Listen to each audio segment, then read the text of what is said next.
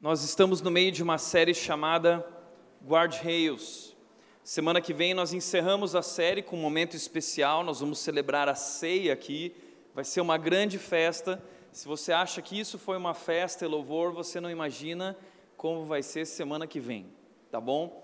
Venha preparado, traga os seus amigos, convide para esse momento, nós queremos compartilhar sobre o amor de Deus e o cuidado de Deus em nossas vidas através desses guard-rails. E o que nós temos falado nessa série é que esses guarda-reios, eles estão por toda parte, não recebem muita atenção, até que algum de nós atinja eles. E eles muitas vezes salvam as nossas vidas. E o que eles são? Eles são sistemas projetados para impedir que os veículos desviem para as áreas perigosas ou fora dos limites, nas estradas. Eles foram colocados então em pontes para que você não caia para baixo da ponte. Eles são colocados no meio das nossas estradas, eles são colocados nas curvas, tudo isso visando a nossa proteção.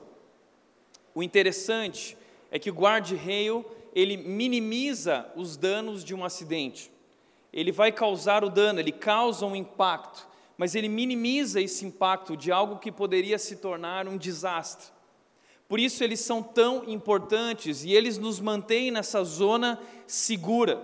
Eles estão colocados dentro da zona segura para nos impedir que nós ultrapassemos para a zona perigosa, para a área perigosa, e assim a gente possa estar em segurança e evitar um desastre na nossa vida.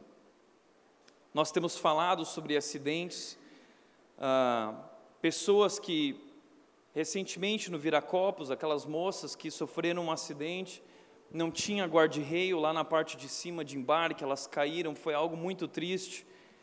Mas também temos falado aqui que as estradas não são o único lugar que precisamos de barreiras de segurança. Na verdade, nós temos usado esse gancho do guarda-reio para falar sobre as nossas vidas, áreas da nossa vida que precisam de cuidado você já pensou que talvez o seu maior arrependimento teria sido evitado se você tivesse estabelecido barreiras de segurança? Você podia ter evitado um desastre na sua vida, nas suas amizades, nas suas finanças, no seu casamento, na sua sexualidade. Então, nós temos falado sobre diversos assuntos e na semana passada nós falamos sobre sexualidade guarda-reios na vida sexual. Hoje nós vamos falar sobre guarda-reios na vida financeira. Nós vamos falar sobre dinheiro. E é tão importante falar sobre esses assuntos porque 90% dos nossos problemas tem a ver ou com a área financeira ou com a área sexual. Provavelmente você esteja vivendo hoje uma luta, talvez você tenha feridas que você carrega na área sexual, talvez você tenha traumas, talvez você carrega dívidas, talvez você se envolveu, você comprou, você consumiu, você foi além, você ultrapassou a zona segura, você foi para a zona perigosa, e isso tem trazido arrependimentos na sua vida, isso tem trazido consequências, isso talvez causou algum desastre. E o que eu quero que você entenda falando sobre esses assuntos é que você entenda de verdade o que nós estamos falando aqui. Porque, infelizmente, existem pensamentos errados a respeito do que nós estamos ensinando como igreja sobre sexualidade e sobre dinheiro. Muitas pessoas falam, e talvez você já ouviu isso, as pessoas elas dizem o seguinte: a igreja é contra sexo. A igreja é contra sexo. Outros ainda dizem: a igreja também só quer o meu dinheiro. Igrejas só falam sobre dinheiro. E isso se torna uma barreira, isso se torna um preconceito, um paradigma das pessoas com relação a Deus, com relação às igrejas, porque elas não entendem de fato qual é a mensagem que as igrejas querem passar. Muitas igrejas de fato passam essa mensagem da maneira errada, e por isso nós estamos falando sobre isso para que nós possamos entender o que Deus estava querendo dizer, o que significa respeitar, o que significa o sexo, como lidar com o dinheiro. E eu não sei se você sabe, mas a Bíblia fala muito sobre sexo, e a Bíblia fala muito sobre dinheiro. Incrivelmente, esses são dois dos assuntos mais falados da Bíblia. A Bíblia fala, por exemplo, mais sobre dinheiro do que sobre o céu. Por que a Bíblia fala tanto sobre isso? Porque são áreas importantes, mas são áreas perigosas. E o que eu quero que você entenda de cara é que Deus não é contra sexo, a igreja não é contra sexo, pelo contrário, Deus criou o sexo. Foi Deus quem fez. Foi Deus quem criou o homem e mulher, e foi Deus quem criou o sexo para ser algo magnífico entre o homem e a mulher. E é uma experiência ali que nós vivemos que é algo divino, é algo inexplicável, mas por ser algo tão incrível e maravilhoso, possui regras. Como nós vimos semana passada, ninguém melhor do que o Criador para dizer como o sexo realmente funciona e deve funcionar. E quando você ultrapassa os limites da zona de segurança, que é o casamento, como nós vimos semana passada, isso pode causar um desastre. Você pode assistir essa mensagem no YouTube depois, se você quiser acompanhar a nossa série, os temas passados. Mas Deus também não quer o seu dinheiro. A igreja não quer o seu dinheiro. Sabe por quê? Deus não precisa do seu dinheiro. Deus não precisa. Deus é dono de toda a prata e todo o ouro. Deus não precisa do seu dinheiro. Deus não precisa do seu dízimo. Deus não precisa dos seus 10%. Então, por que a Bíblia fala tanto sobre isso? Por que, que a Bíblia fala tanto sobre sexo e contra o sexo fora do casamento? Por que, que a Bíblia fala tanto sobre essa questão financeira? Você precisa entender isso, porque, na verdade, entenda isso. Deus não quer algo de você, Deus tem algo para você. Quando Deus trata esses assuntos, não é porque Deus está querendo algo de você, é porque na verdade Deus tem algo para você. A Bíblia nos diz que Deus ele tem uma vontade para as nossas vidas, um plano que é bom, que é agradável, que é perfeito. Em Jeremias 29:11, o profeta Jeremias explicando esse desejo de Deus, ele disse as palavras de Deus dizendo: eu é que sei os planos que tenho para vocês, planos de paz, de fazê-los prosperar, de fazê-los crescer, planos de lhes fazer felizes. Deus tem planos para nossas vidas, Deus tem algo especial para nós, Deus quer nos abençoar. Só que aquilo que Deus criou para ser uma bênção em nossas vidas, como o sexo, como o dinheiro, isso pode se tornar uma maldição na nossa vida se for usado da maneira errada. É por isso que a Bíblia trata esse assunto de maneira tão verdadeira, a verdade nua e crua. A Bíblia apresenta a realidade de pessoas que sofreram nessas áreas porque não tinham guarda-reios. Pessoas que poderiam ter evitado um desastre. A Bíblia mostra para nós escândalos. E por que a Bíblia mostra isso? Porque a Bíblia quer nos alertar, quer chamar a nossa atenção para que nós possamos acordar e nós possamos viver e experimentar o plano de Deus para nossas vidas, porque nós vivemos em um mundo perigoso. E o tema da nossa série tem sido: vejam bem como vocês andam, como vocês pisam. Nós estamos vivendo num campo minado, num mundo perigoso. Nós não podemos viver como insensatos, mas nós precisamos ser sábios, nós precisamos compreender qual é a vontade de Deus para nós. E uma das áreas que nós precisamos compreender a vontade de Deus é na área financeira. Porque existe, se existe uma área que pode prejudicá-lo na vida, é essa área. Gostar mais do dinheiro do que você deveria gostar é extremamente perigoso. Por isso a Bíblia traz um alerta. Por toda a Bíblia existe o alerta de que o dinheiro é perigoso. Tome cuidado, o dinheiro é perigoso. Em 1 Timóteo capítulo 6, versículos 9 a 10, Paulo disse o seguinte: os que querem ficar ricos. O texto não está falando de pessoas que são ricas. Seja rico ou não rico, aqueles que têm o desejo, que vivem esse desejo desenfreado pela riqueza, eles correm o risco de cair em tentação, em armadilhas, em ciladas, em muitos desejos descontrolados e nocivos. As pessoas que querem ficar ricas, elas podem se corromper, elas podem se tornar desonestas, e o dinheiro pode te levar a armadilhas como as dívidas. Você pode se tornar escravo das dívidas. O dinheiro pode te levar à avareza. O dinheiro pode te levar a se tornar uma pessoa materialista. O dinheiro te leva à ganância, a querer cada vez mais e mais. Mas o principal, o dinheiro quer e pode te afastar de Deus. O dinheiro quer te afastar de Deus. Ele é um grande concorrente de Deus na sua vida. A Bíblia não está dizendo que o dinheiro é um problema em si, o que a Bíblia está dizendo é que o amor ao dinheiro é a raiz de todos os males. E que esse amor ao dinheiro levou muitos homens a mergulharem na ruína e na destruição. Provavelmente você conhece a história de alguém, uma pessoa gananciosa. E veja, a ganância não precisa ser essa ganância absurda, existem muitos tipos de ganância. Querer, querer, querer cada vez mais e mais. Talvez você conheça alguém, talvez você viveu isso, talvez você esteja passando por isso. A Bíblia está falando aqui sobre ganância. O amor ao dinheiro é a ganância.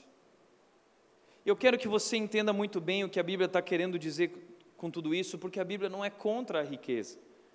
A Bíblia não é contra o dinheiro. Pelo contrário, na cultura bíblica, a riqueza ela pode ser uma das expressões da bênção de Deus.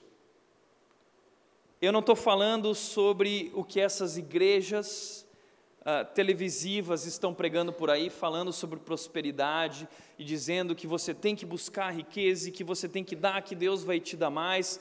Eu não estou falando sobre essa relação de barganha com Deus. Não é sobre isso que a Bíblia fala. Essas igrejas, esses homens, esses líderes, eles corromperam a palavra de Deus. Eles são homens gananciosos. Eles estão enganando as pessoas. Mas o que a Bíblia nos mostra, especialmente no Antigo Testamento, é que sim, a riqueza pode ser uma expressão da bênção de Deus. Ela não é completamente a bênção de Deus. A bênção de Deus envolve muitas coisas, engloba a alegria. Aquelas pessoas que são abençoadas por Deus, a Bíblia diz como são felizes as pessoas que são abençoadas por Deus. É felicidade a bênção de Deus. É amor, é alegria, é paz, é paciência, longanimidade, é o fruto do Espírito mas a Bíblia também diz que a riqueza, a, a, prosperidade material pode ser também uma expressão da bênção de Deus, mas não significa que. Existiram muitos homens que foram abençoados por Deus, mas não tinham riqueza, especialmente a partir do Novo Testamento. Homens que abriram mão de tudo que tinham para se dedicar a Deus. Mas sim, a riqueza pode ser uma expressão da bênção de Deus quando ela é fruto de trabalho e dedicação. A Bíblia diz que nós precisamos trabalhar. Nós temos falado muito sobre trabalho aqui. Eu acredito no trabalho. Eu acredito que nós somos chamados para trabalhar sacrificialmente. Mas eu acredito que o trabalho não é um fim em si mesmo. O trabalho é fonte de sustentação para a vida. O trabalho é fonte de sustentação para a família e nós trabalhamos, a Bíblia diz que aqueles que semeiam com lágrimas voltarão com cantos de alegria. O problema que nós estamos vivendo hoje é que tem muita gente querendo enriquecer, querendo ter, sem trabalhar, pessoas que querem colher sem plantar. A Bíblia diz que não existe atalho. Provérbios, Salomão diz que quem semeia sua terra quem prepara a sua terra terá fartura de alimento, mas quem vai atrás de fantasias não tem juízo. Hoje o que nós vemos são pessoas é, é, é, sem juízo, pessoas indo atrás de uma ilusão, buscando um atalho, mas a Bíblia diz que a riqueza ela é fruto de muito trabalho, de muita dedicação. Jó foi um homem rico, Abraão foi um homem rico, Salomão foi um homem rico, mas esses homens trabalharam muito, trabalharam muito, não existe segredo. A riqueza também pode ser uma das expressões da bênção de Deus quando ela é construída sem obstinação. Esses homens, eles não buscaram a riqueza, eles trabalharam, eles buscaram a Deus, eles cumpriram o propósito de Deus. E Deus os abençoou, eles não eram obstinados pela riqueza, eles não eram obstinados pelo dinheiro. Jó fala sobre isso no livro dele. Ele diz: Eu nunca deixei alguém desamparado, eu ajudei o órfão, eu ajudei as viúvas, eu contribuí com os necessitados. Jó dedicou a sua riqueza para contribuir, para compartilhar. Jó foi um homem incrível, não obstinado. A riqueza pode ser uma das expressões da bênção de Deus quando acompanhada pela generosidade. Mas por outro lado, a Bíblia mostra que a riqueza também, ela pode ser uma fonte de resistência a Deus. Ela é altamente perigosa quando é gerada de forma desonesta. E é o que nós temos visto no nosso país hoje, são líderes, são políticos, são empresários, parece que está todo mundo envolvido não são só os políticos, somos nós em, em cada área, nas pequenas coisas. E se você não é correto nas pequenas coisas, você nunca será correto nas grandes coisas. Nossa, a gente fica metendo pau nos políticos, mas nós somos como eles. Wesley foi lá e disse: Mas o que foi que eu fiz? Ele fez tanta coisa, e nós também fazemos tantas coisas. Imagina se, eu fico imaginando, se a Lava Jato fosse checar as nossas vidas, se a lava-jato de Deus fosse checar a sua honestidade, talvez Deus acharia algumas coisas. E aí você vê o Wesley indo para a prisão, segurando o terço, e orando e chorando. E quando eu vi aquela imagem, eu fiquei pensando na frase que nós colocamos aqui no começo da série: Deus não tem compromisso com a sua loucura. Deus alertou, Deus disse: não busque a riqueza da maneira errada. Esses homens fizeram, e eles estão pagando o preço, eles estão pagando as consequências, se tornaram escravos das consequências, e isso é tão triste. A riqueza pode ser uma fonte de resistência a Deus quando construída com obstinação, e ela pode ser uma fonte de resistência a Deus quando se torna a base da nossa segurança. Por isso a Bíblia diz, Jesus disse em Mateus 19, 24: é mais fácil passar um camelo pelo fundo de uma agulha do que um rico entrar no reino dos céus. Porque a pessoa que se torna rica, ela passa a viver não mais dependente de Deus, mas ela se torna dependente do dinheiro. A base da sua segurança se torna aquele dinheiro, a sua riqueza. Ela começa a viver em torno disso. Por isso que a Bíblia quer nos alertar, está nos chamando a atenção aqui, é para esse assunto sobre ganância, dizendo cuidado, cuidado com o dinheiro. E quando a Bíblia está falando sobre ganância, ela se refere a duas atitudes: o consumo ou o acúmulo.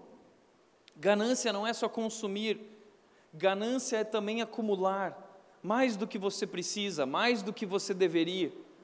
Ganância é ou consumo ou acúmulo. Tem pessoas que são consumistas, mas tem pessoas que acumulam, estão acumulando cada vez mais, e para quê? Jesus condena essa questão na palavra de Deus, ele levantou essa bola, dizendo: por que você está acumulando? Ainda hoje pedirão a sua vida, e para onde você vai levar esse dinheiro? Esse dinheiro vai ficar aqui. Por isso nós precisamos falar sobre dinheiro, a Bíblia fala muito sobre isso, ele é tão perigoso. E Deus quer evitar um desastre nas nossas vidas. E nós já falamos tanto sobre dinheiro aqui, eu já falei sobre Salomão, sobre os princípios que Salomão traz sobre planejar, sobre poupar, sobre guardar, sobre ser generoso. Já falamos sobre Paulo aqui, o que ele fala sobre a riqueza e como lidar com isso. E talvez se você vive essas crises com relação a esses assuntos de dinheiro, mas você é alguém que ama Jesus, você fala assim: não, eu gosto de Jesus, eu não gosto da igreja, eu gosto de Jesus, Jesus é o cara. Eu prefiro seguir o esquema de Jesus, não as igrejas. Então é por isso que hoje eu decidi falar sobre o que Jesus diz sobre dinheiro.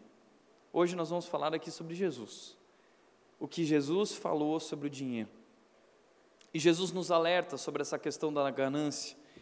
Ele nos convida a fazer um teste no nosso coração e na nossa vida. Três testes que vão nos revelar se nós somos gananciosos ou não. Por quê? Porque você não se sente ganancioso, né? Você não se considera ganancioso. Eu também não me considero ganancioso. Ah, e talvez hoje essa mensagem aqui não seja para ninguém aqui, né?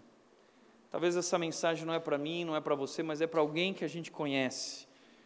Então, para essa pessoa que você conhece, eu quero te convidar a atentar para os três testes da ganância, tá bom? E o primeiro teste da ganância é o teste do coração.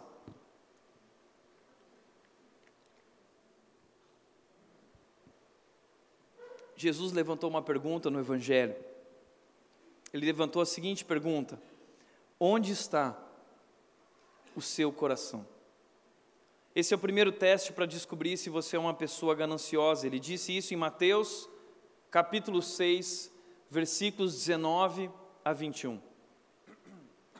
Jesus disse o seguinte: Não acumulem para vocês tesouros na terra, onde a traça e a ferrugem destroem, e onde os ladrões arrombam e furtam. Jesus está dizendo para nós não acumularmos tesouros aqui na terra. E quando Jesus fala na terra, a expressão que ele está usando quer se referir à história, a história desse mundo, a história do nosso planeta, do mundo em que nós vivemos. Nós não devemos acumular para nós tesouros aqui, nesse momento da história, porque aqui os ladrões podem roubar, a ferrugem pode destruir. Mas Jesus diz que nós precisamos acumular para nós tesouros nos céus, onde a traça e a ferrugem não destroem, e onde os ladrões não arrombam nem furtam.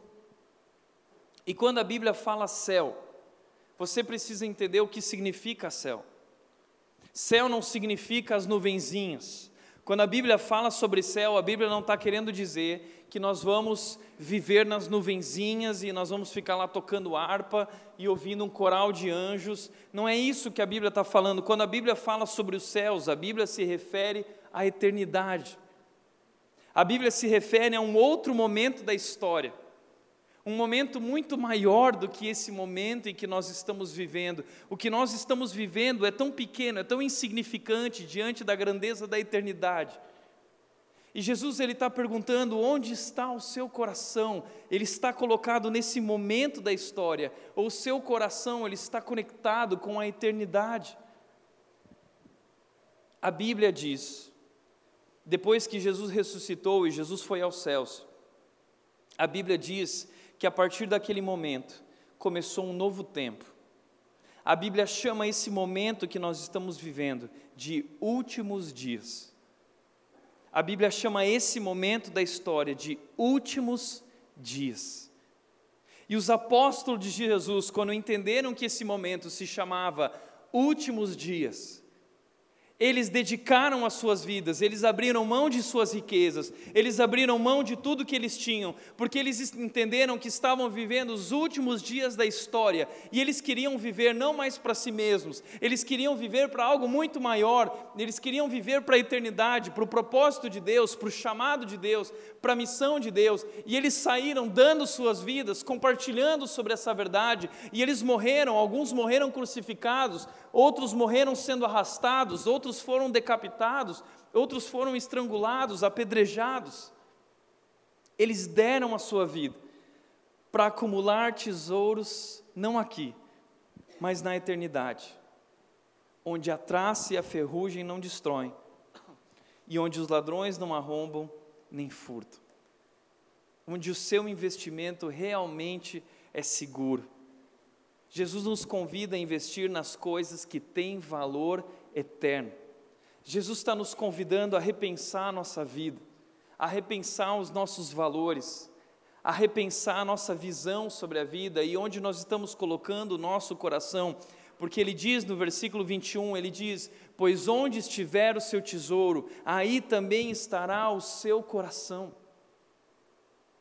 Se o seu tesouro está no aqui e agora, então o seu coração também está no aqui e agora. E você não está investindo naquilo que realmente tem valor eterno, aquilo que realmente pode te fazer feliz, o que realmente pode transformar a sua vida, o que realmente tem valor e vai fazer diferença na vida de muitas outras pessoas. Jesus está mexendo com um negócio chamado cosmovisão. Cosmovisão é visão de mundo. Jesus está falando como você olha para o mundo. A pergunta de Jesus aqui é, quando ele quer dizer onde está o seu coração, a pergunta dele é: o que é a vida para você? O que é a vida?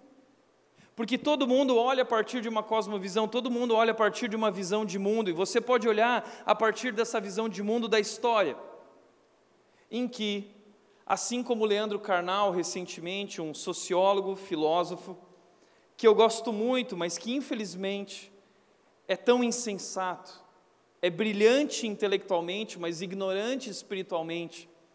Porque, sendo quem é, recentemente sendo entrevistado, perguntaram o que você crê sobre a vida, e o Leandro Carnal disse: Olha, eu creio que Deus não existe, eu creio que nós somos frutos do acaso, eu creio que eu sou apenas um átomo perdido no universo. E nessa visão de mundo, a história é tudo que nós temos para viver. E essa é a linha do tempo de alguém que enxerga a vida assim. Antes de mim não há nada e depois de mim não haverá mais nada. Eu sou apenas um átomo perdido no universo e a nossa vida se resume talvez a 80, 90 anos de vida. Todo mundo olha a partir de uma cosmovisão. Agora, existe também a cosmovisão da eternidade, e o que Jesus está nos convidando é para redirecionar o nosso coração e olhar para a vida com outro sentido, um outro significado, e compreender que a vida vai muito além daquilo que eu sou, muito além de mim. A vida, na verdade, não é sobre mim, existiu algo antes de mim, continuará existindo algo depois de mim, e eu sou apenas um pontinho no meio dessa história. Mas Deus me convida para fazer parte da sua grande história no mundo, Ele me convida para fazer parte da eternidade, e Ele me convida para construir junto com Ele o que Ele está construindo para toda a eternidade. Agora, se a sua visão de mundo é a visão da história, a minha pergunta é: por que você está correndo tanto? Por que você está trabalhando tanto? Porque quando você morrer, isso não vai junto com você. Você já foi num velório que tinha lá o um cofre junto do cara e todo o dinheiro que ele guardou estava lá? Não. Que nem os faraós faziam antigamente, quando eles morriam, eles queriam que toda a riqueza dele fosse, fosse enterrada junto com eles, porque eles achavam que depois, lá na outra vida, eles iam acordar com essa riqueza. Assim também eram os vikings. Eles pegavam todo o tesouro deles e eles enterravam, porque eles iam, queriam acordar lá na eternidade que eles acreditavam com aquela riqueza. Mas a Bíblia está dizendo que não é assim que funciona. Não cabe no nosso funeral, não cabe no nosso caixão a nossa riqueza. Por isso, se tudo na sua vida se resume ao aqui e agora, que pena. O que Jesus está dizendo é: se tudo na sua vida se resume ao aqui e agora, que pena, porque a vida é tão curta. Mas a Bíblia diz que a nossa esperança, o nosso olhar, precisa estar além na eternidade. Tem um versículo na Bíblia que diz: se a nossa esperança está apenas neste mundo, nesse momento da história, nós somos os mais infelizes do mundo. Que pena se para você a vida se resume só a esse momento e se você tem construído apenas para esse momento.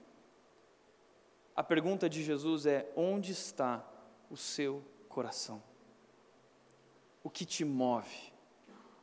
Onde está o significado da sua vida? Pelo que você respira? qual é a sua busca. Segundo teste de Jesus para descobrir se você é uma pessoa gananciosa ou não, é o teste dos olhos, não apenas do coração. E a pergunta que Jesus faz no texto que nós estamos lendo é: o que cativa os seus olhos? Jesus Cristo disse, continuando, Mateus 6, 22 a 23, ele disse: Os olhos são a candeia do corpo. Se os seus olhos forem bons, todo o seu corpo será cheio de luz. Mas se os seus olhos forem maus, todo o seu corpo será cheio de trevas. Os olhos refletem dentro de você o que você está vendo. Interessante que nós falamos sobre sexualidade na semana passada e uma das áreas que nós falamos foi sobre controlar os nossos olhos, guardar os nossos olhos. Jó diz: Eu fiz um acordo com os meus olhos para não olhar com cobiça para as moças. Por que ele disse isso? Porque dos olhos vem uma porção de coisas ruins, dos olhos vem a cobiça, dos olhos vem a inveja, dos olhos vem o adultério, dos olhos vem o consumismo.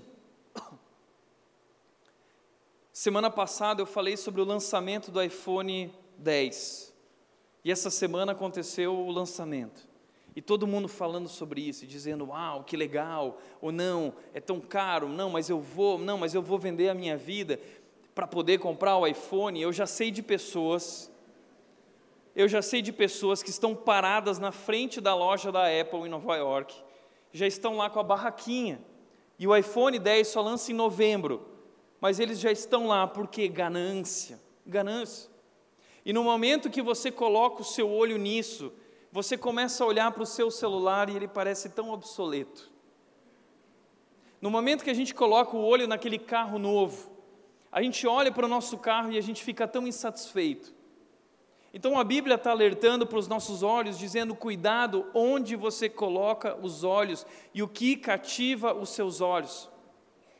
E o grande perigo que nós vivemos é que nós estamos sempre de olho no que os outros têm que nós não temos. A gente está sempre de olho nisso. Nós acabamos muitas vezes sendo consumidos por isso. A gente está lá no Instagram vendo a vida dos outros que os outros levam, porque as pessoas só postam a parte boa, e a gente fica lá sofrendo, dizendo: Ah, miserável homem que sou, porque eu não vivo uma vida assim. Facebook. A pessoa vai viajar, tirou um monte de foto, passa o ano todo postando foto. E aí você fica olhando dizendo: Nossa, meu, olha a vida desse cara só viajando, que coisa incrível. Então é através dos olhos que nós vamos alimentando essa insatisfação. Tudo começa onde nós colocamos os olhos. E nós colocamos então os olhos e acabamos comprando coisas que nós não precisamos, com o dinheiro que nós não temos, para impressionar pessoas que nós nem conhecemos. Tudo vaidade. Onde você tem colocado os seus olhos? Tem uma música que foi lançada recentemente, e eu adorei essa música porque ela poderia ser bíblica. Aliás, quando fala sobre música, eu estava em Maringá esse fim de semana pregando num congresso, e um cara chegou para mim, pastor, o que, que você acha? Um cristão, um líder, ele pode ouvir música do mundo? E eu disse, meu amigo, para mim não existe música do mundo, música cristã. Eu também nunca ouvi música de ET, música de outro mundo. Então, para mim, todas as músicas que eu conheço são desse mundo. É, mas para mim, o que existe é música que presta e música que não presta. Existe música boa e existe música ruim. Existe música cristã que é péssima e que nós nunca cantaremos aqui, que eu não recomendo que você ouça. Existem músicas lindas que não são cristãs, mas que nós precisamos ouvir, e essa música que vou citar é uma delas. Nós poderíamos até cantar essa música aqui, ela não é cristã, mas ela poderia ser. Ela é uma música incrível, ela diz o seguinte sobre essa questão do que cativa os nossos olhos, o que nos motiva, o que nós estamos buscando. A Ana Nóbrega disse o seguinte: o que é a vida? Não é sobre chegar no topo do mundo, e saber que venceu. É sobre escalar e sentir que o caminho te fortaleceu. É sobre ser abrigo e também ter morada em outros corações e assim ter amigos contigo em todas as situações. E ela continua dizendo: a gente não pode ter tudo, não dá para ter tudo. Qual seria a graça do mundo se fosse assim? Por isso, eu prefiro sorrisos e os presentes que a vida trouxe para perto de mim. Não é sobre tudo que o teu dinheiro é capaz de comprar, e sim sobre cada momento, sorriso a se compartilhar. Também não é sobre correr contra o tempo para ter sempre mais, porque quando se espera, menos se espera, a vida já ficou para trás. E ela diz: segura teu filho no colo, sorria e abrace teus pais, enquanto estão aqui, que a vida é trembala parceiro. Stephen Corvey, que é um administrador incrível, um homem de sucesso, ele escreveu muitos livros e ele fala sobre homens de sucesso e de negócio, e ele diz que muitos homens que subiram na escada da busca do sucesso, quando chegaram no final da sua vida, descobriram que apoiaram uma escada na parede errada. Porque descobriram que a felicidade nada tinha a ver com chegar no topo do mundo. Felicidade nada tinha a ver com as coisas que o dinheiro pode comprar. Felicidade nada tinha a ver com as coisas desse mundo. Essa foi a conclusão do maior homem de negócios do planeta chamado Salomão. Um homem que no início da sua vida disse: Onde eu colocar os meus olhos, o que eu desejar, eu vou conquistar. E ele foi atrás dessa busca, ele diz no capítulo 2 de Eclesiastes: Eu queria saber o que valia a pena na vida. E eu fui atrás disso com tudo que eu tinha. Ele dedicou a vida dele a conquistar, a consumir, a construir, a fazer, a trabalhar. Ele queria chegar no topo do mundo. E sabe o que aconteceu? Salomão chegou no topo do mundo no lugar mais alto. Salomão se tornou o homem mais rico, Salomão se tornou o homem mais sábio, Salomão se tornou o homem mais famoso. Ele tinha tudo, tudo, tudo, tudo aquilo que nós julgamos felicidade aqui na terra e na história. E sabe qual foi a conclusão que ele chegou no final da vida dele? Foi tudo inútil. Foi tudo inútil. Foi correr atrás do vento num pequeno livro de 12 capítulos de Eclesiastes, Salomão vai usar a palavra rebel mais de 40 vezes. A palavra rebel significa pó. Eu corri atrás do pó, eu corri atrás do vento. Foi tudo inútil, tudo vaidade.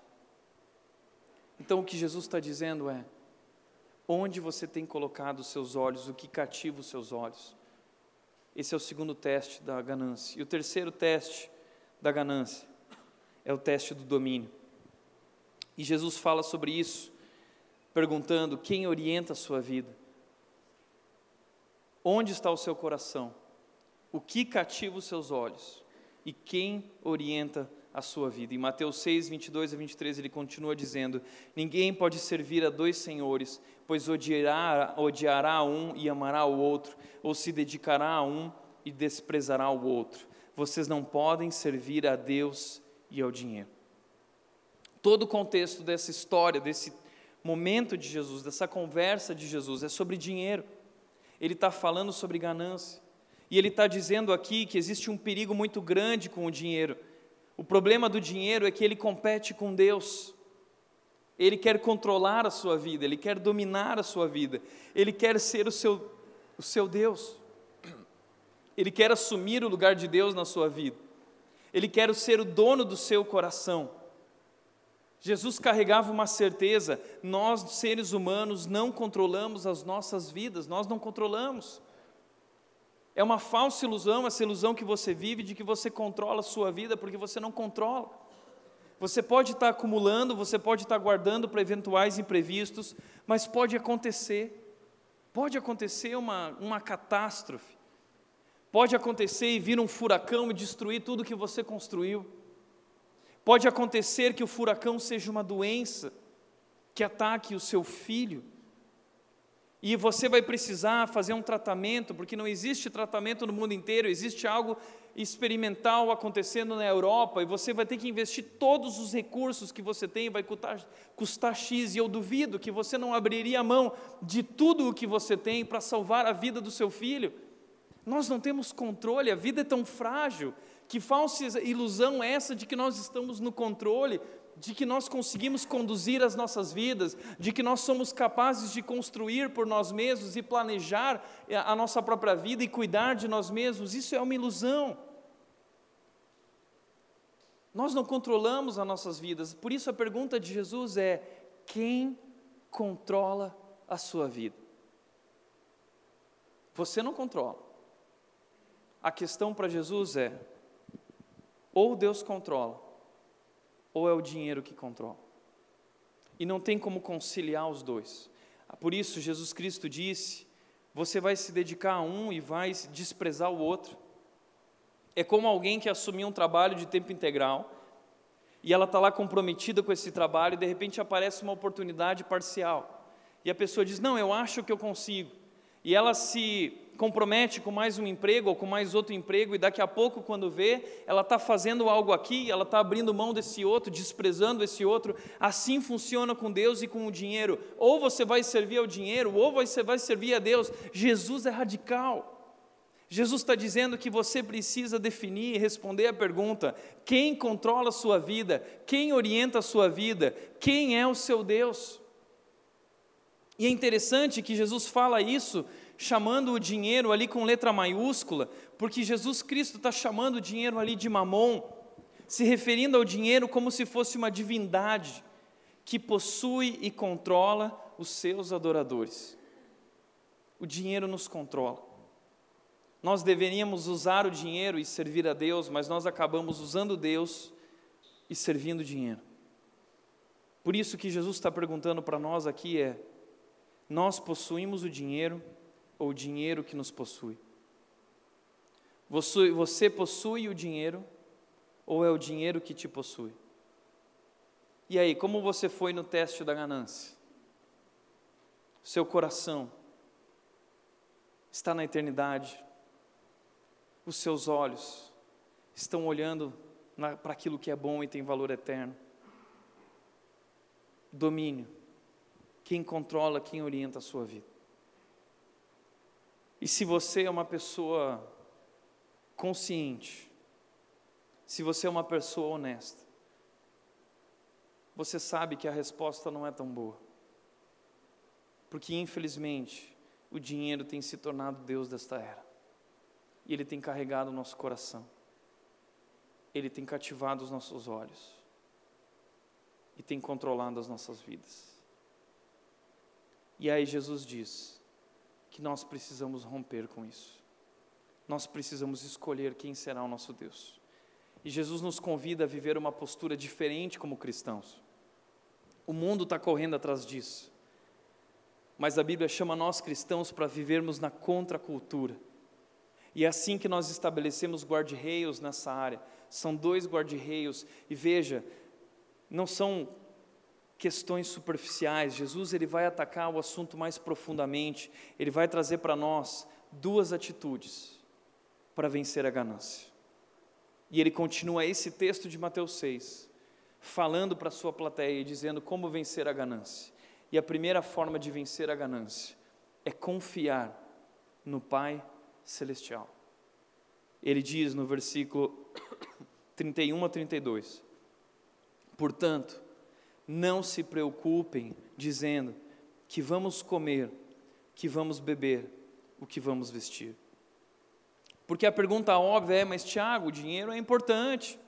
Nós precisamos do dinheiro para sobreviver. Senão, como nós vamos sobreviver? Essa é a resposta óbvia, por isso Jesus traz uma, essa é a pergunta óbvia, então Jesus traz uma resposta. Ele diz: não se preocupem. E dos versículos 25 a 34, Jesus vai dizer seis vezes a palavra: não se preocupe, não se preocupe, não se preocupe, mas confie no Pai Celestial. A ideia dele é: reconheça que Deus é o provedor, é Ele que nos sustenta. Não é porque nós temos uma geladeira cheia e que não vivemos mais como no passado, o povo de Deus lá no deserto, que dependia do maná, não é só por causa disso que Deus não continua nos sustentando, é Ele quem nos sustenta. Não viva a falsa ilusão de que é você que está levando recursos para dentro de casa, porque é Deus quem tem te abençoado, é Deus quem tem te sustentado, e seja no emprego ou no desemprego, Deus está com você. E Ele vai cuidar de você, e Ele disse, Jesus disse, você gosta de Jesus, Jesus disse isso, não se preocupe, com o que você vai comer, com o que você vai beber, com o que vestir. Não se preocupe com a comida, com a bebida ou com roupas. São necessidades básicas. Ele disse que você não precisa se preocupar nem com as coisas básicas, quanto mais com as coisas que são supérfluas, que são superficiais. Você não precisa se preocupar. Porque ele diz, são os pagãos. Pagãos são essas pessoas que não conhecem a Deus. São pessoas que vivem o olhar da história, a cosmovisão da história, e não a cosmovisão da eternidade. São eles que correm atrás dessas coisas, o mundo corre atrás dessas coisas, mas nós não precisamos correr, porque nós temos um Pai Celestial que é o nosso provedor. Eu lembro que quando eu era adolescente, eu decorei um salmo. Eu gostava de decorar salmos, e eu decorei o Salmo 24. E eu lembro que esse salmo mexeu muito com a minha vida. Eu ia muitas vezes para lugares onde eu ia falando isso. O texto diz: Do Senhor é a terra e tudo o que nela existe, o mundo e os que nele vivem. Do Senhor é a terra e tudo o que nela existe, o mundo e os que nele vivem. Tudo isso que existe aqui na terra é de Deus. Ele é o dono de tudo isso. E como foi legal viver experiências na minha adolescência, quando eu recebi o chamado com 14 anos, eu não tinha dinheiro para ir para o seminário. E eu lembro que meus pais chegaram e falaram: Tiago, mas se esse é um plano de Deus, se essa é a vontade de Deus, Ele vai levantar os recursos. E meus pais me convidaram a orar, e eu comecei a orar, e isso foi tão marcante na minha vida, porque eu pensava: Deus é dono de toda a prata e todo o ouro, Ele pode, se Ele quer, Ele pode, e Ele fará se for de acordo com a vontade dEle. E eu coloquei isso diante de Deus, dizendo: Deus, se for da tua vontade, me envia, levanta os recursos. E eu lembro que na minha igreja nós levantamos 13 mantenedores. E hoje eu só estou aqui porque 13 pessoas naquela época falaram: Tiago, nós queremos investir no reino de Deus. Nós entendemos que Deus está fazendo algo na sua vida. E nós queremos que você vá sempre se preocupar. E como foi bacana viver essa experiência, sendo sustentado por essas pessoas sem dinheiro, sem condições. Eu lembro de uma vez no seminário, quando eu não tinha dinheiro para ir para o meu ministério de fim de semana, seminarista não tinha dinheiro para comer um lanche, não tinha dinheiro para pegar um ônibus, e eu entrei na minha sala de aula. E eu não consegui prestar atenção na aula. Eu só ficava pensando: para quem eu vou pedir dinheiro? Para quem eu vou pedir dinheiro emprestado? E eu lembro que bateu o sinal do intervalo e eu fui para o meu escaninho lá no seminário, o local, o local onde ficavam as correspondências. E de repente eu cheguei lá. E eu não tinha contado para ninguém sobre o que eu estava vivendo naquele momento. E eu cheguei lá e eu vi um envelope. E quando eu peguei um envelope, era de uma pessoa com quem eu nunca tinha falado, de um outro estado do Brasil. E essa pessoa mandou um recado dizendo: Tiago, busque em primeiro lugar o reino de Deus e sua justiça. E lá dentro tinha 150 reais. E naquele momento eu comecei a perceber que Deus estava cuidando da minha vida e que eu não precisava me preocupar com nada. Porque a Bíblia está dizendo para nós, o que Jesus está dizendo é: o Pai Celestial sabe que você precisa. Você não precisa ficar com medo.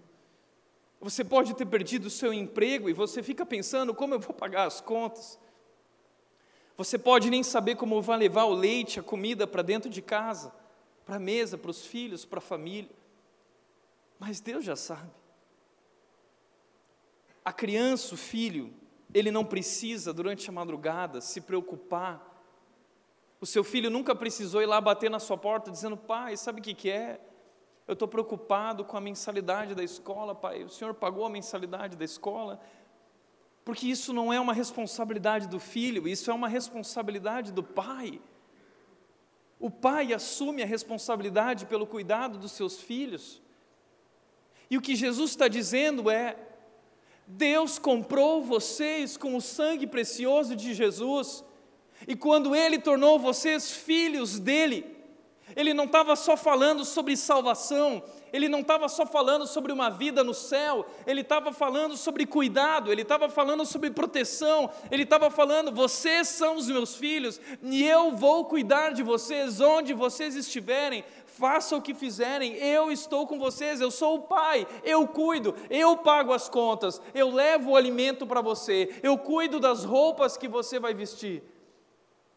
O Pai Celestial está cuidando das nossas vidas, por isso Jesus está dizendo: não confie nas riquezas, não coloque a sua segurança na riqueza, confie no Deus que provê ricamente. Não confie nas riquezas, mas confie no Deus que provê ricamente. Veja o que Paulo disse em Romanos 8,32: aquele que não poupou o seu próprio filho, mas o entregou por todos nós, como não nos dará juntamente com ele de graça todas as coisas? Jesus Cristo, Deus deu o que tinha de mais precioso, Ele deu o seu próprio filho. E o que são essas outras coisas, como roupas, comida e bebida, isso não é nada diante desse Deus. E o que Deus está dizendo é: eu estou no controle.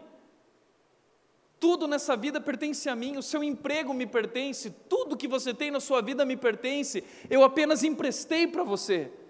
Não viva a ilusão de que você conquistou, porque você não conquistou, é Ele.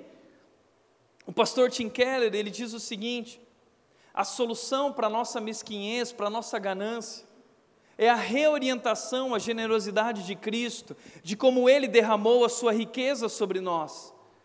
Agora você não precisa mais se preocupar com o dinheiro. A cruz prova o cuidado de Deus por você e lhe dá a segurança para viver. Agora você não precisa mais invejar o dinheiro de ninguém. O amor e a salvação de Jesus conferem a você um status notável que o dinheiro não pode dar. O dinheiro não pode salvar você da tragédia ou lhe dar controle de um mundo caótico, mas Deus pode fazer isso. Deus está no controle de nossas vidas. Por isso, acorda, meu amigo, para de olhar para a história, para de olhar para esse chamado, essas armadilhas, esses desejos descontrolados e entenda: você não é o que você tem. O nosso mundo tem falado sobre ter para ser, você não é o que você tem, você não é o que você veste, você não é o celular que você tem, você não é o carro que você tem, você é o que Jesus Cristo fez por você naquela cruz. Você é o filho de Deus. Na cruz foi nos dado um novo status. Nós somos amados, nós somos cuidados, nós somos protegidos, nós somos filhos amados, nós somos o tesouro pessoal de Deus. Jesus abriu mão de todo o seu tesouro no céu para fazer de você o tesouro dele. E ele está clamando e gritando e dizendo: acorda, o Pai Celestial está cuidando da sua vida. Confie no Pai Celestial. E por último, a segunda e última atitude. Jesus diz: confie no Pai Celestial e assuma uma nova postura de vida. Viva para compartilhar. E aí ele traz o versículo 33. Um dos versículos que marca a minha vida e precisa marcar a sua vida, porque é o chamado de Deus para nós. Ele diz: Busquem, pois, em primeiro lugar, o reino de Deus e a sua justiça, e todas essas coisas lhe serão acrescentadas.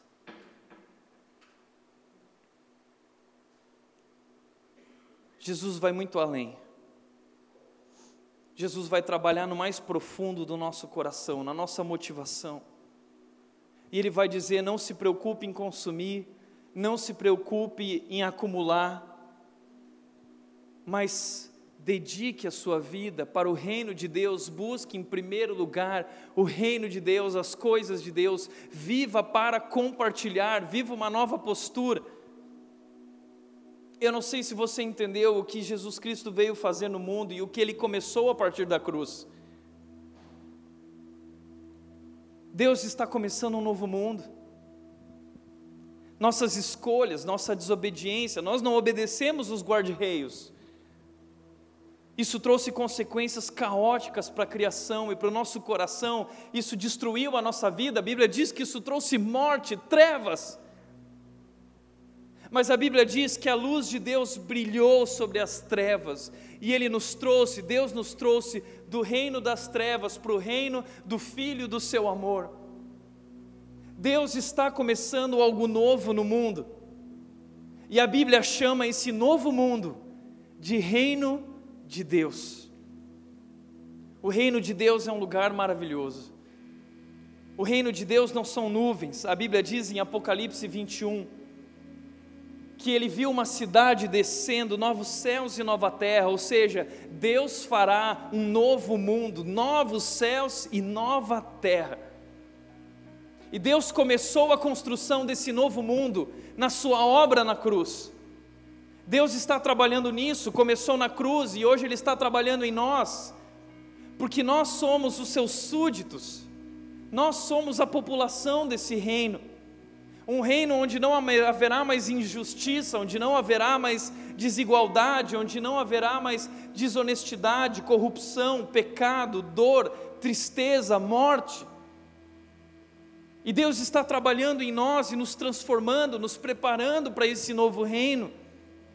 E através de nós, Ele quer que nós levemos essa mensagem praticando a justiça, promovendo a paz, compartilhando a verdade, vivendo para esse reino, vivendo para esse objetivo, com o coração colocado nesse reino, com os olhos colocados nesse reino, sendo controlados por esse rei, não controlados pelo dinheiro, não controlados por esse mundo, não controlados pela essa era ou pela ganância. Jesus está nos convidando a viver algo maior, algo especial E aí as pessoas viram para mim e falam assim: Tiago, o que você pensa sobre dízimo? Eu nem vou falar sobre isso, porque Jesus não está falando sobre dízimo. Jesus se voltou para aquela mulher enquanto todo mundo dava o dízimo, ele disse: Vejam aquela mulher, ela deu tudo o que ela tinha. Você entendeu que Deus deu tudo que Ele tinha por você, Deus está reorientando o nosso coração, a nossa generosidade, Ele está nos convidando a viver algo novo. Jesus está nos convidando a viver um estilo de vida baseado na generosidade. Não tem nada a ver com 10%, é muito mais do que isso. Deus quer a sua vida, Deus quer o seu coração, Deus quer os seus olhos, Deus quer controlar a sua vida. E Ele disse: Eu estou cuidando de você mas nas suas prioridades, nos seus compromissos, busque em primeiro lugar o meu reino, esse novo mundo que começa a ser construído na sua vida hoje e a partir de você nas vidas das pessoas que te cercam. E Deus está testando a maneira que você lida com o dinheiro hoje, porque Ele está procurando servos bons e fiéis a quem Ele possa confiar esse reino. Por isso, C.S. Lewis disse o seguinte: o cristianismo é a história de como o rei por direito desembarcou disfarçado em sua terra e nos chama a tomar parte numa grande campanha de sabotagem. Jesus é o rei. Ele é o dono deste mundo, ao Senhor pertence a terra, o mundo e tudo que nele existe e vive. Ele é o dono de tudo isso. Ele é o rei dos reis, o Senhor dos senhores. E ele veio à terra disfarçado, como um homem simples.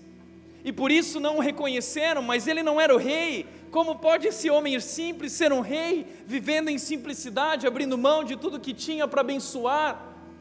abrindo mão dos seus sentimentos quando ele não queria enfrentar a cruz com medo, mas dizendo: Pai, seja feita a tua vontade. Ali ele começa a buscar em primeiro lugar o reino de Deus e não os seus desejos, não os seus sentimentos. E Jesus nos chama através da cruz, onde ele começa a sabotar a morte, onde ele começa a sabotar o império das trevas, onde Jesus começa a sabotar esse mundo. Ele nos convida para fazer parte dessa campanha de sabotagem com nossas famílias, trabalhos, sonhos, desejos, com tudo que somos. E ele nos garante que o seu reino é muito melhor do que tudo isso aqui. Ele nos disse que lá realmente seremos felizes. Deus está te eh, convidando para sabotar o mundo, não viver mais para o que o mundo vive, não correr atrás do vento, não correr atrás do que o mundo corre atrás, é um novo estilo de vida baseado na generosidade. Essa é a mensagem do Novo Testamento. Paulo disse isso em 1 Timóteo 6, 17 a 18. Ordene aos que são ricos no presente mundo que não sejam arrogantes, nem ponham a sua esperança na incerteza da riqueza, mas em Deus, que de tudo nos provê ricamente para a nossa satisfação. E ele diz: ordene-lhes que pratiquem o bem, sejam ricos em boas obras, generosos e prontos a repartir. Essa é a nossa resposta. Confiar em Deus e viver para compartilhar. Portanto, nós temos um modelo de vida hoje que nós temos vivido e ele representa o modelo de vida de um pagão sem Cristo. Nós vivemos, guardamos e o que sobra a gente compartilha. O que Jesus está dizendo é que o modelo de vida com Ele, entendendo que nós temos um Pai Celestial, é o contrário nós vivemos para compartilhar. E sim, nós guardamos, isso faz parte do nosso planejamento, e nós vivemos com o que resta, nós vivemos um estilo de vida mais simples. Esse é o nosso desafio. Viver uma vida mais simples. Nós não somos o carro que nós temos, nós não somos o celular que nós temos, nós não somos as roupas que nós vestimos, nós somos aquilo que a cruz diz que nós somos, nós somos os filhos amados de Deus, protegidos por Deus. Se você não é generoso, você é ganancioso. Se você não vive esse estilo de vida, o que Jesus está dizendo é que você é uma pessoa gananciosa. Jesus pega pesado. Você sabe que o dinheiro não é o seu Deus quando você é uma pessoa generosa e quando não tem dificuldade nenhuma em investir no reino de Deus. Que a Red pensa sobre dízimo? A gente pensa que você precisa dedicar tudo que você tem a Deus, não só 10%. Eu fui muito inspirado pela vida desse homem, um homem de negócios. Eu já contei aqui que uma vez dois jovens chegaram para mim e falaram assim: Tiago, nosso pai marcou a nossa vida. Ele é um alto empresário da GE, um diretor da GE na América Latina. E eles vivem numa casa pequena, simples. E tinha um computador para toda a família, dois carros para cinco pessoas na família, sendo que o pai era o bambambam bam, bam da empresa, uma empresa multinacional. E aí um dia o funcionário do pai chamou eles para ir na casa dele, para um jantar.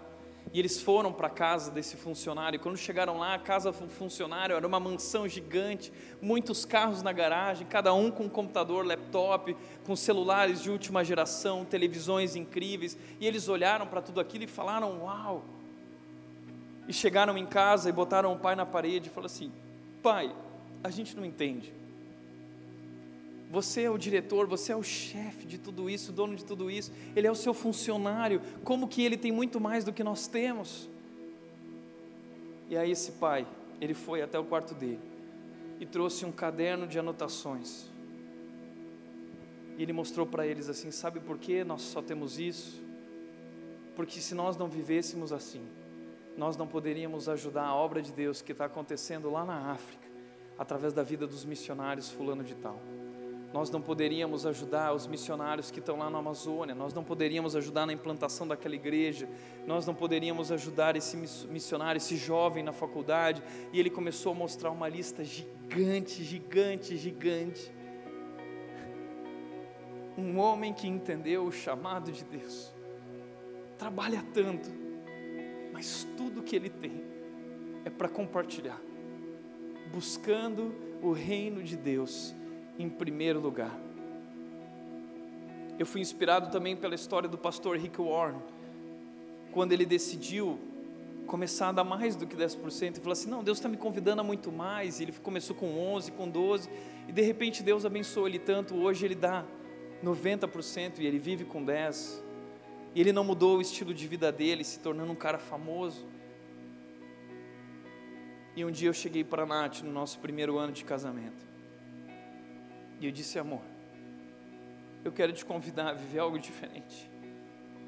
eu quero que a gente assuma um compromisso como esse pastor e que a gente comece a dar mais e a gente viva uma vida que a nossa prioridade seja o reino e a gente vai aumentar a cada dia.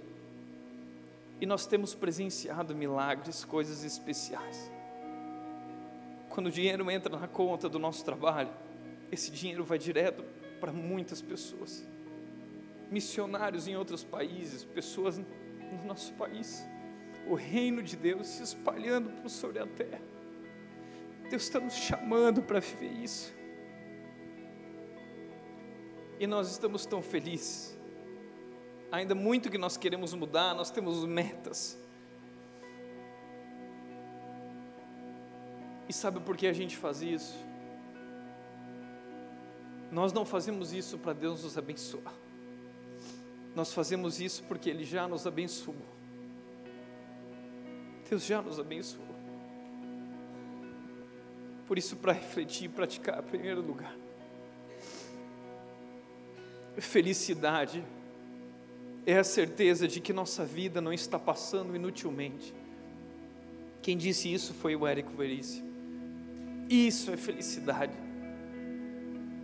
E uma vida que não passa inutilmente é uma vida que se apoia na verdade do reino de Deus.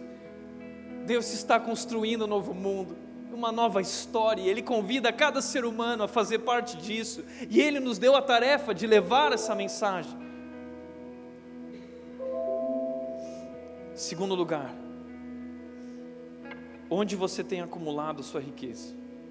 No aqui e agora, ou no reino que está por vir? E terceiro e último, assuma uma nova postura, um estilo de vida generoso. Decida buscar em primeiro lugar o reino de Deus. Onde está o seu coração? O que cativa os seus olhos, o que quem orienta a sua vida. Que você possa se render diante do amor maravilhoso de Deus. Que abriu mão de todo o seu tesouro para fazer de você o tesouro pessoal dele. Feche os teus olhos.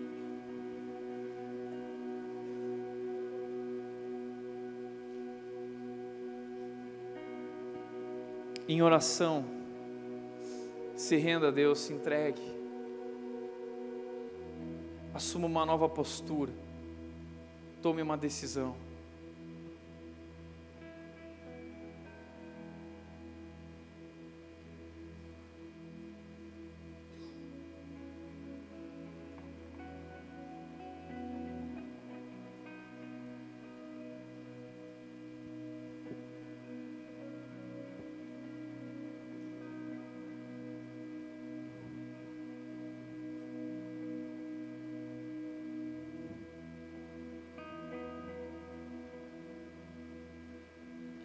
Pai, nós te agradecemos por esse teu amor que nos comprou com esse preço incalculável. O Senhor abriu mão da sua riqueza e deu a vida por nós naquela cruz. E a cruz hoje nos traz esse status novo de que somos teus filhos e somos amados e somos protegidos e somos cuidados por ti e nada, nada, nada, nada pode nos separar de Ti, do Teu amor. Que nós possamos nos apegar a essa verdade, lembrar, Deus, disso a cada dia e rompermos com esse mundo e com essa postura e vivermos algo novo e buscarmos em primeiro lugar o Teu reino e a Tua justiça. Assim nós nos entregamos e nos rendemos a Ti, Deus. Em nome de Jesus. Em nome de Jesus. Amém. Amém.